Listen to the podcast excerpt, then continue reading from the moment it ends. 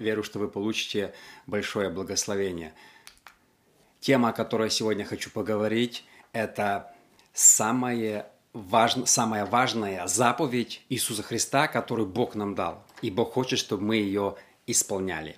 И э, место, которое я хочу прочитать, это Деяние, э, 4 глава, 18-20 стихи. Одна просто интереснейшая история. Она случилась, э, когда расскажу предисловие, что когда Петр и Иоанн, они шли в храм, они увидели э, калеку, они его исцелили, после этого много людей покаялось, после этого Синедрион, фарисеи их вызвали к себе, сказали, что вы наделали, ну и начала вся эта история. Поэтому буквально э, три стиха.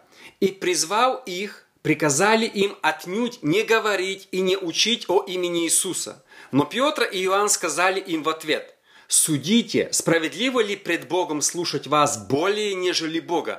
Мы не можем не говорить того, что видели и слышали. Смотрите, интереснейшая мысль. Как только э, ученики проповедовали об Иисусе, люди покаялись.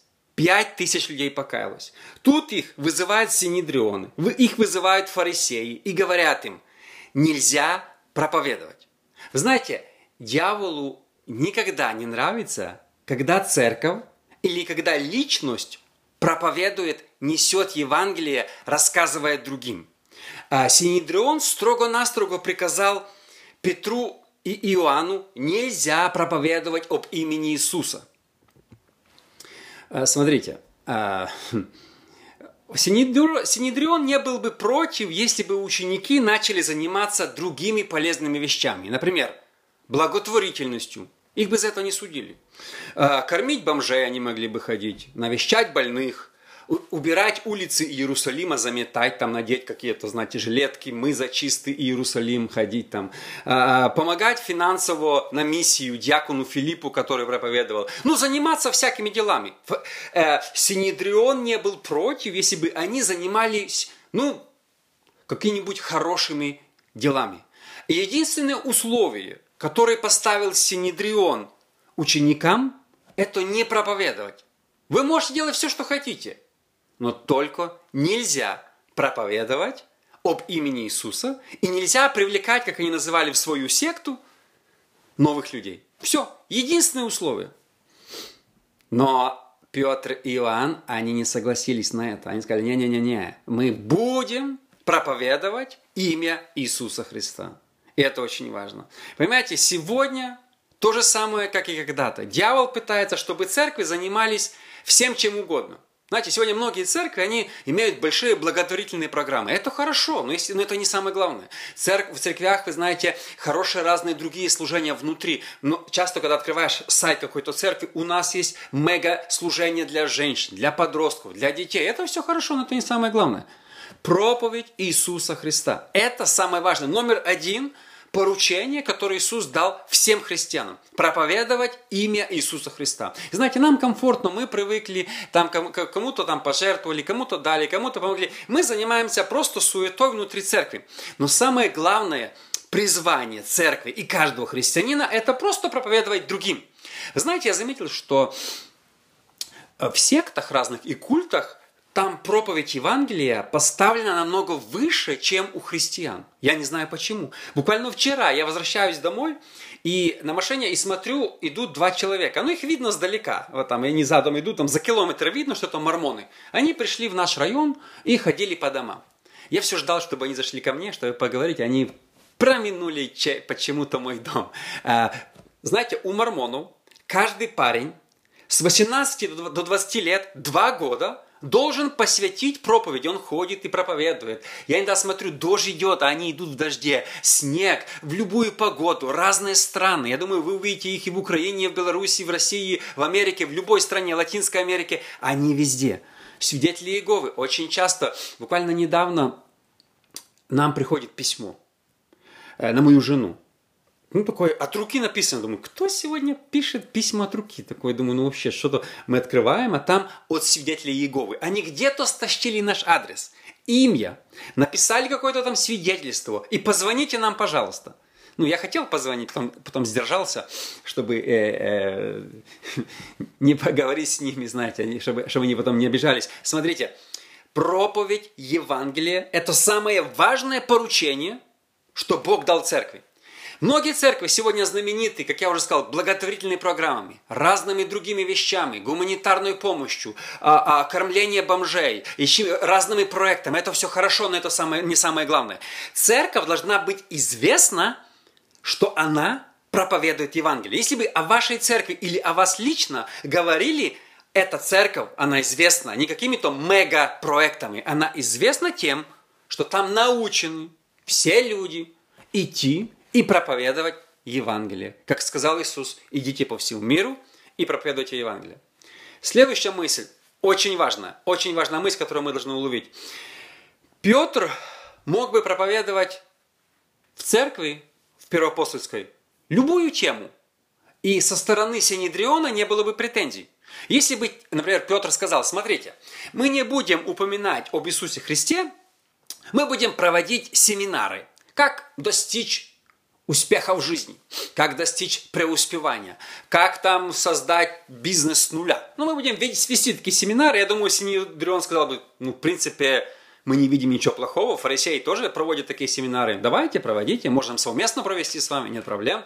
У фарисея, у Синедриона не было проблем, если бы апостолы проводили семинары какие-нибудь или просто научения. С этим вопросов нет. Им сказали одно, 18 стих, «И призвав их, приказали им отнюдь, не знаю, что такое за слово, отнюдь, не говорить им не, и не учить о имени Иисуса. Вы можете говорить о чем хотите. Вы не будете преследуемы. Никто не будет вас убивать. Никто не будет вас сажать в тюрьмы. Вы, вы успокойтесь чем-нибудь таким, ну, займитесь проповедь такую легенькую какую-нибудь. Не надо скандальные проповеди. Не надо в проповеди говорить имя Иисуса. Знаете, дьявол боится имя Иисуса. Бесы трепещут, когда они слышат имя Иисуса, они разбегаются. Дьявол сегодня пытается, чтобы церкви не говорили об имени Иисуса. Чтобы в церквях говорили, давайте процветать, давайте семинары, давайте там это, давайте все. Все, что хочет. Это дьявола не, не раздражает. Но когда церковь начинает говорить, что в имени Иисуса есть сила, свобода, без Иисуса все люди идут в ад. Иисус – единственное имя для спасения. Я недавно был, года два назад, в одном христианском лагере. Здоровенный лагерь на берегу моря. Туда приехала наша компания, и там было много разных людей, неважно. Христианский лагерь. Ему лет 50-100, наверное. Они пускают туда только христианские компании. Пускали до этого. Там этот главный этого лагеря большого, он, э, естественно, верующий, там церковь, и он, хотя они нас кормили, он приходил и молился перед едой каждый раз. Вот он приходил и молился. Мы там было много дней, мы даже много раз туда приезжали.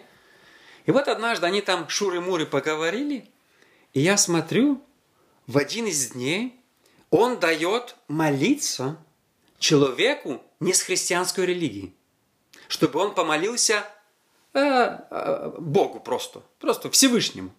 И тот встает и начинает молиться Всевышнему. И тот говорит, ну какая разница? Ну там где-то Всевышний. Я думаю, в смысле? Да лучше ты вообще не молился. В смысле? Давать молиться человеку с другой религии, не христианской? Только в имени Иисуса есть спасение. Если мы боимся сказать имя Иисуса или говорим, о, вы тоже верите Всевышнего, как там нормально, и вы спасены. И мы сегодня пытаются никого не обидеть. Мы все верим в какого-то существо где-то, какое-то там Бог. Вы в Бога, и мы в Бога, и, и те в Бога. Давайте мы будем такой э, э, э, экуменизм, никого не обижать. Не-не-не-не. Приказали им не учить об имени Иисуса. Спасение только в имени Иисуса. Если в церкви уже боятся говорить имя Иисуса, это не церковь. Единственное послание – люди спасаются только через кровь Иисуса Христа. Все остальное – это ересь, и все остальное не приносит никакого спасения. И мы не должны бояться, даже если нам будет угрожать, говорить, не говорите имя Иисус, говорите Всевышний. Не-не-не-не-не, мы будем говорить Иисус. Часто сегодня хотят, то не говорите в церквях, то не читайте. Знаете, сейчас в некоторых странах на серьезном уровне разрабатываются законы, чтобы в церкви запретить читать места из Библии, которые, как они говорят, оскорбляют меньшинств. Я думаю, я не знаю, я думаю, что может дойти до того, это мое предположение, надеюсь, что такого не будет, но я так думаю, что может такое быть, что я, например, читаю Библию из iPad, там удобно, греческие переводы разных английских, я по-английски читаю 15 э, разных переводов, сверяю, очень удобно, конспект сразу все. Но я думаю, они скоро могут отредактировать Библию и убрать ненужные для них места, чтобы никого не обижать. Понимаете, никого нельзя оскорблять. Проповедуй с Библии только любовь, благодать, процветание. Это нормально, никого не трогай. Но как только ты начинаешь говорить, в имени Иисуса есть сила, кто не верит в Иисуса, попадет в ад, есть суд, однажды мы туда придем и все предстанем. Все, кто не покаялся, все, кто жил в грехах, в прелюбодеянии и других грехах, они попадут в ад, то многие говорят, не-не-не, это нельзя. Они, думают, скоро или Библию уберут, или отредактируют их. Поэтому нужно запасаться бумажными Библиями. Поэтому у нас дома должна быть на всякий случай, когда они уберут с iPad, из других этих Apple, э, с, с приложений уберут Библии, должна быть Библия. Не вырезанная, настоящая, единственное богодухновенное Писание. Знаете, все, Иисус сказал, все, кто будут проповедовать Его имя, будут гонимы. И, ну вы не будете гонимы, если вы пойдете на компромисс. Если вы будете говорить, помогать другим, ну, церковь станет такой, социальное Евангелие сегодня называется, социальное такое, знаете, добренькое, никого не обидеть, говорить только позитив, Бог вас любит, независимо от ваших дел, а там куришь, да ничего страшного, Бог тебя любит, в блуде, ничего страшного, развелся, э, God bless you, все хорошо, пастор старается никого не обидеть, такая хи-хи-хи-ха-ха-ха. Единственное, это кровь Иисуса. И если мы не проповедуем полное Евангелие, мы не приносим никакую угрозу дьяволу. Дьявол всегда пытался закрыть рот церкви, чтобы она не проповедовала истину. Я уже сказал, дьявол не имеет проблем, когда церковь проповедует абы что. Это нормально. Если церковь занимается абы чем, это нормально, это никого не тревожит. Но как только церковь начинает проповедовать Иисуса, единственное спасение, святость, начинает проповедовать Библию, все, весь ад приходит в движение, и на церковь начинаются гонения в любой стране – в Америке, в Украине, в Беларуси, в любой стране, где бы, даже в Америке сегодня, если какая-то церковь начинает прямо и открыто говорить, что это грех, гомосексуализм грех, другие вещи грех, эй-эй-эй, уже СМИ и все остальные начинают на них смотреть, как на врагов. Вы не имеете права проповедовать все, что написано в Библии. Не-не-не, чуть-чуть, где-то. Синедрион всегда говорит, вы только не говорите одно, вы не говорите главное послание, что в имени Иисуса есть сила. Недавно один конгрессмен молился, я думаю, может, вы видели это. Он там тоже молился, да лучше бы он сидел и не молился. Там что-то там тоже Всевышнему, там та-та-та. И такое, знаете, такая молитва, все религии ее примут. А в конце знаете, что сказал? Может, вы помните, все еще мемы делали. Amen and a woman. То есть, ну, полностью, знаете, полностью необразованный человек, кто Конгресс взял, я не знаю, как можно таким быть, ну, грубо говоря, тупым, он говорит «амен», «аминь», «a woman», женщина, «a man», типа он подумал, что «аминь» означает «мужчина». Ну, ну, ну, ну, маразм. Человек вообще не знает Библию. Его позвали куда-то молиться в Конгресс. Ну, понимаете, мы сегодня превращаем молитвы, этот фарс. Вообще-то, да, лучше не молись, если ты молишься a man and a woman. Ну, ну просто мы сегодня идем на компромисс. Мы боимся отстаивать истины, которые говорит Библия. Проповедовать полное Евангелие, потому что заниматься благотворительностью, убирать улицы, э, помогать кормить бомжей, заниматься еще разными, э, помогать финансовым миссионерам, это все нормально, но это не самое главное. Если бы апостолы этим занимались, у Синедриона не было бы вопросов. Через месяц их бы вызвали, сказали, давайте проверим, как дела. Он говорит, не-не-не, об имени Иисуса мы не говорим, ну мы так, чисто так вот, по городу ходим там туда-сюда. Все, нормально, вопросов нет, договорились. Молодцы ученики, до свидос. Не-не, было не так. Петр даже не стал это скрывать. Он сказал, послушайте, что сказал Петр? 19. Но Петр и Иоанн сказали им в ответ, судите, справедливо ли пред Богом слушать вас более, нежели Бога? Мы не можем не говорить. Мы не можем не говорить то, что слышали, и то, что видели. Говорит, кого лучше слушать, вас или Бога? Смотрите, вопрос такой. Кого нужно слушать больше? Это спорный вопрос, кстати. Правительству или Бога? Недавно я снял видео, э, оно разлетелось очень сильно, про того, как в пастора в Канаде Артура Павловского арестовали. Арестовали за то, что он во время ковида проповедовал. Ну, и, и я попросил людей поставить комментарии. Если я не ошибаюсь, э, под, под YouTube видео, не говоря уже про, про э, Facebook и Instagram, там где-то 800 комментариев. Если вы почитаете комментарии под этим видео, вы знаете, что произошло, я заметил? Люди разделились на два лагеря. Одни говорят, примерно 50 на 50. Одни говорят, пастор обязан был послушать правительству и закрыть церковь на целый год, потому что так сказало правительство. Другие говорят, нет, мы как христиане, мы не должны слушаться правительству, когда это касается церкви. Мы можем делать, что мы хотим. Вопрос такой, когда и до каких пор мы должны слушаться правительства. Сейчас, сейчас такое время, COVID, когда ну, уже в некоторых странах послабление, например, в Америке уже маски снимают, а в Канаде еще нет, а в Канаде еще прессуют, и арестовали снова пастора, знаете, когда?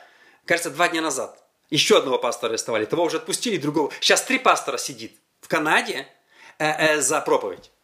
За то, что они собирались. Потому что вообще нельзя. Вообще нельзя. Как в Америке, в Калифорнии, знаете, я уже рассказывал случай, этот губернатор, там такой есть умница один, говорит, церквям вообще собираться нельзя. В этот же день подписывает указ, что стрип-клубам собираться можно, поэтому, потому что это необходимо для, для жизни людей. Ну, понимаете? Понимаете? И, и, мы, и мы таки должны сидеть и думать. А, ну, правительство сказало, что нам собираться нельзя, значит, мы не будем собираться. А, ну, стрип-клубам можно, но пусть собираются. Понимаете? Когда летом, вот вспомните летом, когда в Америке громили города, ходили эти все, а, а, и можно было официально собираться. По тысячу человек, по две. В то время пасторов арестовывали в Канаде, там их штрафовали, арестовывали, ничего нельзя. Бастовать можно. Они, они говорили, даже помню, кто-то говорил, что вирус, вирус чудом не передается на демонстрациях. Он только в церкви передается. Пастора Родни Ховарда Брауна арестовали – Э, где-то в сутки, наверное, подержали, может, меньше даже, то потом шериф пришел к нему в церковь и извинялся. И со сцены теперь лучшие друзья, они даже сфотографировались в обнимку.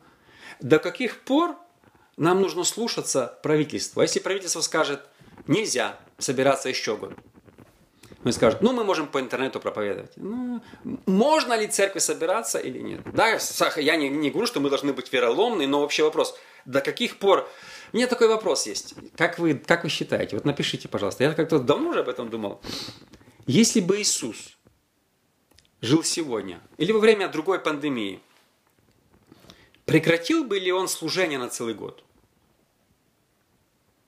Или он проповедовал? Как вы думаете? Вот, мне вот интересно, вот если бы Иисус сейчас жил, ему сказали, нельзя проповедовать на улице, а Иисус как раз начал свою миссию, он должен каждый день проповедовать. Вот Иисус проповедовал практически каждый день. Ученикам, на, на улице, э, возле моря, на лодке, на горе. Иисус не в церкви, в храме он редко проповедовал. Обычно он искал где-то и проповедовал, где попало. То там с города выходят, он там исцелил, воскресил. То есть он проповедовал везде. Вот если бы Иисусу сказали, приказ – Нельзя собираться больше двух. Как вы думаете, Иисус целый год поставил бы свое служение на паузу или нет? Второй вопрос. Носил бы ли Иисус маску? Если бы сказали, вот обязательно всем ученикам, обязательно, был бы ли Иисус примером в послушании правительству и закрыл бы свое служение, распустил бы 12 апостолов, сказал бы, слушайте, ну, пока не найдем прививки, давайте, Петр, можешь половить пока рыбку, э, этот, э, Матфей, иди пособирай подати, собери немножко денег, да, то есть э, Зилот, Симон Зилот, можешь возвратиться к своим бандам дальше, о. а через годик, когда это все закончится, я вас снова позову, через полтора, и мы продолжим. Видите, нельзя, официально нельзя, что нам делать? Как бы поступил Иисус? Слушался ли бы Он в каких-то сферах или нет? Знаете, проповедь Евангелия – это самое важное, что у нас есть. Проповедовать Евангелие. И это самое важное. Когда я рос, я был маленький в церкви, я вспоминаю, то, может, кто-то из вас не знает, я вас просвещу сейчас. Многие там говорят, вот, при Советском Союзе была свобода религии. Во-первых, мой отец при Советском Союзе сидел 7 лет в тюрьмы, сидел не просто сидел, на, в лагере, концлагере работал на севере, строили какой-то там завод в холоде, голоде, 7 лет за то, что он был христианином. Во-первых. Потом э, издали указ. Детям до 18 лет нельзя посещать церкви. Ну как, коммунисты хотели промыть мозги детям, а потом, когда уже 19 лет, если он не ходит все время, ну представьте, ребенок до 18 не ходит Э, в церковь, а в 19 пошел. Его родители пригласили, он такой, да ну вы что, то, то, то, богомолы, там я в это не верю. Понимаете? И они промыли мозги всем. Вот православные же не водили детей до 18 лет, католики не водили. Кто водил? Только пятидесятники и баптисты. А почему это все разрушилось? Потому что они не водили детей. Они там пожилые ходили там, да, э, пенсионеры, которые ничего уже, ну там, которые уже там, ну, э, это, на, на палочках. А пятидесятники, баптисты, они сказали, не-не-не, мы слушаться не будем. Мы будем водить детей в церковь. Родители штрафовали. Я помню, как в нашей церкви дети из окон прыгали, когда приходила комиссия, проверка с горисполкома, полиция, все убегали. Но на следующий день снова все были в церкви как миленькие. Я ходил в церковь, не знаю, как, как у вас сейчас. Я ходил в церковь. Это не было даже вопросу. Это не было такого, мама, мне надо делать уроки. Она бы дала мне делать уроки, сказала, в другое время будешь делать уроки. Каждую среду, каждую субботу, два раза в воскресенье. Это было, ну это не то, что не подвергалось даже вообще никому, ни, никаким этим. Мы обязаны были быть в церкви А до Я. Большая семья, все шли, не опаздывали, сидели на первых рядах. И я вспоминаю, когда мне было 10 лет, 11, если я с каким-то мальчиком разговаривал во время служения или песни, то дома я получал. Поэтому для меня, когда я сегодня вижу некоторые люди в церкви пьют кофе, взрослые обнимаются, болтают во время проповеди, в телефоне сидят. Я бы за такое получил дома ремня, когда мне было 10 лет. А сегодня он взрослый, и он сидит э, э, э, в Фейсбуке. Или шепчется. Или вижу, иногда служителя между собой переговариваются. Я это не понимаю. Не знаю, вот, вот я вырос, может, вы понимаете, я, я нет. Я считаю так, церковь это свято просто. Ты пришел, закрыл рот и сидишь. И слушаешь, ждешь Божье присутствие. А сегодня думаю, да это, это. Потому что мы выросли, знаете, мы выросли на том. Нельзя. Вот вы сказали нельзя, а мы идем. Штрафуют, штрафуют, ну что. Посадят, посадят, ну что. Но мы идем. Поэтому все 14 детей моих родителей, они верующие. Не просто так а потому что мы родители не шли на компромисс. Они, они говорили, мы будем служить Богу, мы будем водить детей в церковь. Сегодня не хватает, вы знаете, ну вот христиан, вот, вот которые смогут отстаивать свои, проповедовать Иисуса. Даже этот Петр сказал, он, он даже не пообещал им, что будет это делать. Когда ему сказали, закройся, он сказал, в смысле? Вас буду слушаться больше, чем, чем Бога? Ну, да не смешите вы меня. То есть фаризе... это, Синедрион, высший суд, он знал, что как только Петр выйдет, он их слушать не будет. Потому что Петр не дал слова даже, он даже не обманывал. Он даже не скрывал этого. Мог бы промолчать, ну помолчи ты, может Иван его там штурхал. Петр, да, да помолчи ты, что ты говоришь? Мы будем проповедовать, они ничего не говорят. А Петр сказал, не-не-не, ребята, ну я не буду молчать об Иисусе. Вы можете, знаете, Иакова, брата Иоанна, убили за проповедь. Но это не напугало учеников. Да, были преследования, были какие-то серьезные вещи. Ирод показал, что он не шутит. Но ученики-то не закрылись. Ученики не перестали проповедовать. Понимаете, это очень важно. Смотрите, и последнее. 20, 20, 20 стих. Мы не можем не говорить того, что видели и слышали. Петр сказал, мы не можем не проповедовать. Это очень серьезные слова. Мы не можем. У меня есть целое откровение, как-нибудь поговорю об этом. Павел пишет, горе мне, если я не проповедую. Знаете, проблема в чем? Что мы думаем, что проповедь должны говорить только апостолы. Проповедь только пастор. Проповедь – это только на сцене. Проповедь – это только кафедра. А проповедь, что такое проповедь? Смотрите, многие говорят, там женщинам нельзя проповедовать, там, там проповедь. Проповедь – это когда ты рассказываешь другим, об Иисусе Христе. Моя мама не была официальным проповедником, но привела к Богу больше людей, чем любой проповедник в моей церкви.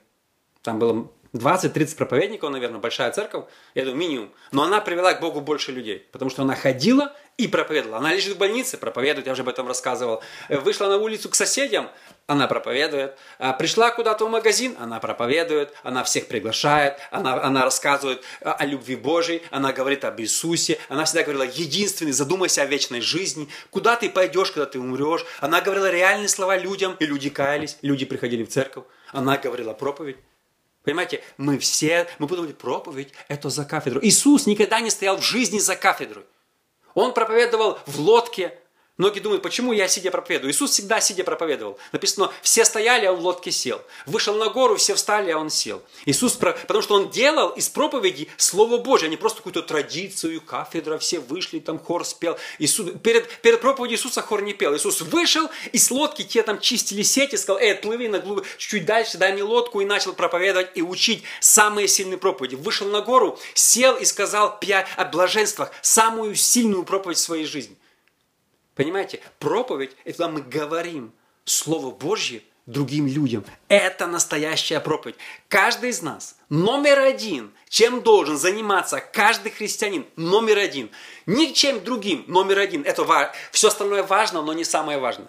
Все остальное важно, но фарисеи не запрещали это делать э, Петру и Иоанну. Они не сказали, не занимайтесь благотворительностью, не посещайте больных. Они не сказали, не убирайте улицы Иерусалима, не раздавайте гуманитарку. Не-не-не. Они сказали, не проповедуйте. Все остальное можно. Дьявол боится, когда каждый из нас начнет проповедовать Евангелие, как мы можем интернет использовать, любые соцсети, на улице, родственникам, соседям, на работе, везде и всегда. Проповедь Евангелие всегда. Это стиль жизни. И написано, горе мне, если я не проповедую. А Петр сказал, что мы не можем не говорить этого. Мы не можем. Вот вы нам хоть хоть убейте нас, мы не можем остановиться. Потому что проповедь... Я уже сказал вначале, почему сектантам вдолбали в голову, и они два года, эти мормоны ходят и, и ко всем пристают. Знаете, что мормонизм это ну, полная ересь. Я о них писал. Они считают, что Люцифер это родной брат Иисуса. Ну, то есть, ну, полная ересь. Это не то, что не библейское, это антибиблейское учение. Это полная ересь. И вот они ходят и, и, и, и проповедуют, а, а в нас церквях не учат об этом. А мы это или это. Э, эти свидетели Иеговы стоят. Я как-то приехал в Киев, выхожу с метро Арсенальная, стоят с плакатами прям э, э, свидетели Иеговы. Возьмите брошюрки какие-то тыкают. Наших днем с огнем, наверное, найти невозможно. Где попрятались, да, занимаются какими-то важными делами. Иисус сказал, проповедь – это, со... представьте себе, 98 примерно процентов в Украине людей идет в ад. 99 с половиной, думаю, в Беларуси и в России. Можете представить?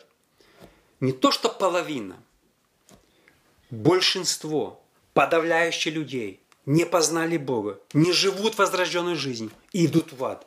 Пока мы занимаемся чем попало. То, что вы и я, мы сегодня христиане, это чья-то жертва. Кому-то нелегко это далось. Я когда узнал, как покаялся, то, что мой дед стал христианином, и я раскапывал, кто его покаял. А кто покаял того? Цепочку. Как я стал христианином? Кто пожертвовал чем-то, чтобы я стал христианином? Потому что я родился в христианской семье, родители были верующие, и мне было интересно, откуда дедушка покаялся.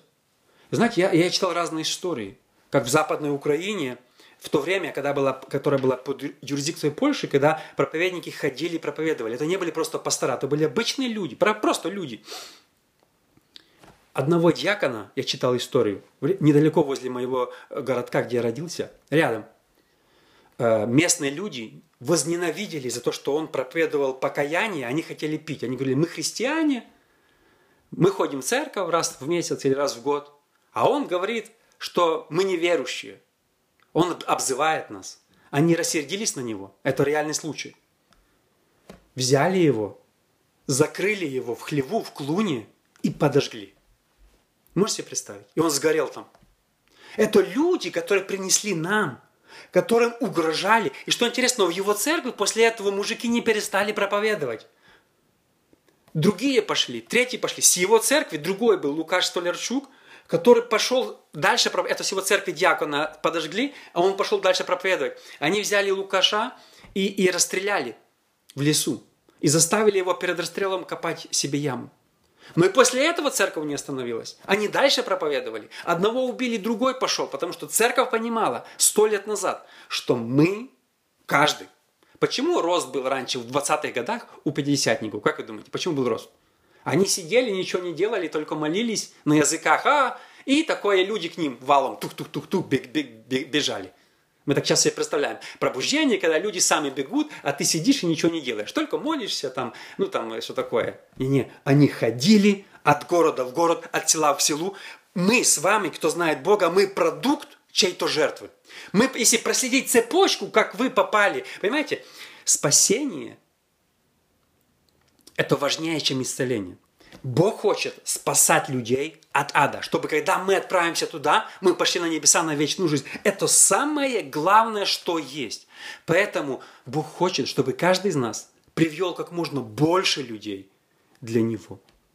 Поэтому, как я сказал вначале, дьявол больше всего ненавидит, когда христиане проповедуют. Поэтому дьявол использовал Синедрион, вызвал Петра и Иоанна и сказал – под страхом смерти нельзя вам проповедовать. Но слава Богу, что Петр не остановился. Если бы Петр послушался Недрион, возможно, ни вы, ни я сегодня не знали бы Бога. Возможно, мы бы сегодня шли бы в ад. Возможно, мы после этой жизни бы вечные веки мучились в аду, потому что Петр спугался и перестал проповедовать. От вас, от меня зависит, сколько еще в будущем людей а, а, примет Иисуса. И я всегда говорю, наши решения имеют долгосрочные э, действия. То, что покаялся мой дед, сегодня не только моя семья спасена, сегодня спасены сотни людей в моем городе, в других городах из-за его жизни. А если бы он не захотел принять Христа, сотни людей пошли бы в ад. Сегодня, знаете, многие мужчины там бросают жену, такие, да, я свою жизнь проживу, как я хочу. Подожди, твои решения – повлияет на твою семью, на твоих детей, на твоих внуков. Через 300 лет люди будут говорить, этот отступник, он все сбил, и он из-за из него много людей идет в ад. Понимаете, наши решения, они играют большую роль. Это очень серьезно. Под страхом смерти люди ходили и проповедовали. Друзья,